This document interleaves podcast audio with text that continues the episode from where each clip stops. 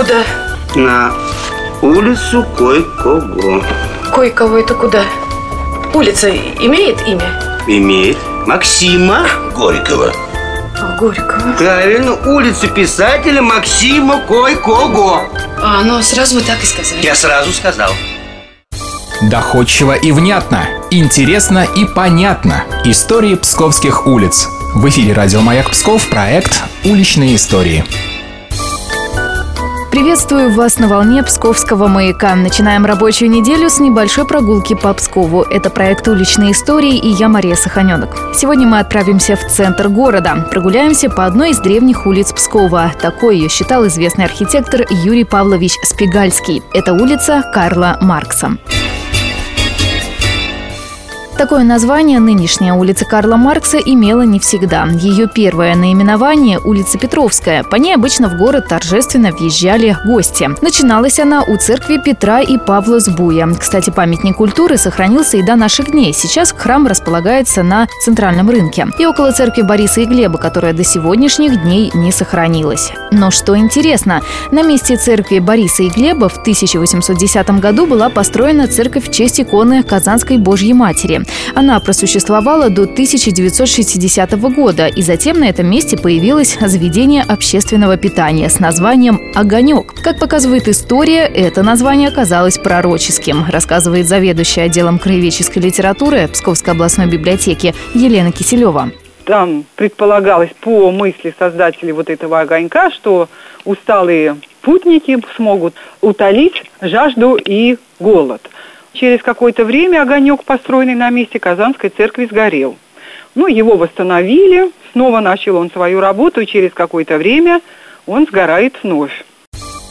Впервые улица Петровская упоминается в летописях в XVI веке. Свое название она получила в честь Петровского конца. Вообще, концом в средние века назывался район города. Сейчас мы охарактеризовали этим словом микрорайон. Так как улица Петровская шла по направлению на Великий Новгород, в XIX веке ее переименовывают в Новгородскую.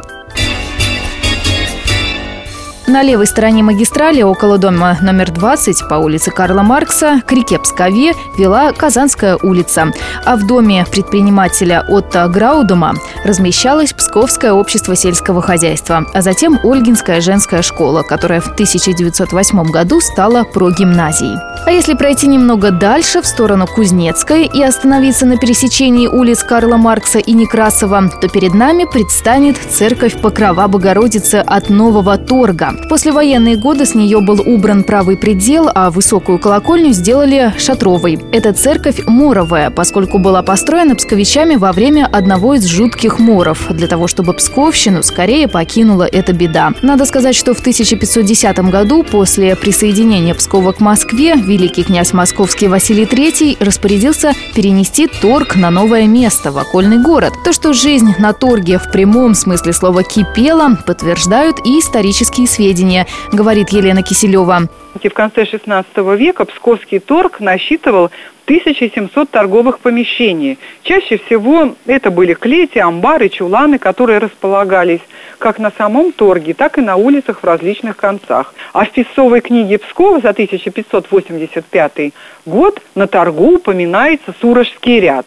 Так называли э, в древности город Судак, теперешний Крым, да, и вот сурожские гости или э, сурожские купцы торговали в этом ряду э, богатыми тканями, чаще всего бархатом или дорогостоящими по тем временам шерстяными суконными тканями. Продавали здесь также изделия золота, серебра, стекла, находился сапожный, суконный, бобровый, льняной и другие склады. Свое нынешнее название улица Карла Маркса получила в ноябре 1923 года. Уже в послевоенное время была произведена ее реконструкция, и в результате она стала соединять площадь Ленина и улицу Кузнецкую. У меня на этом все. Встретимся через неделю. Пока!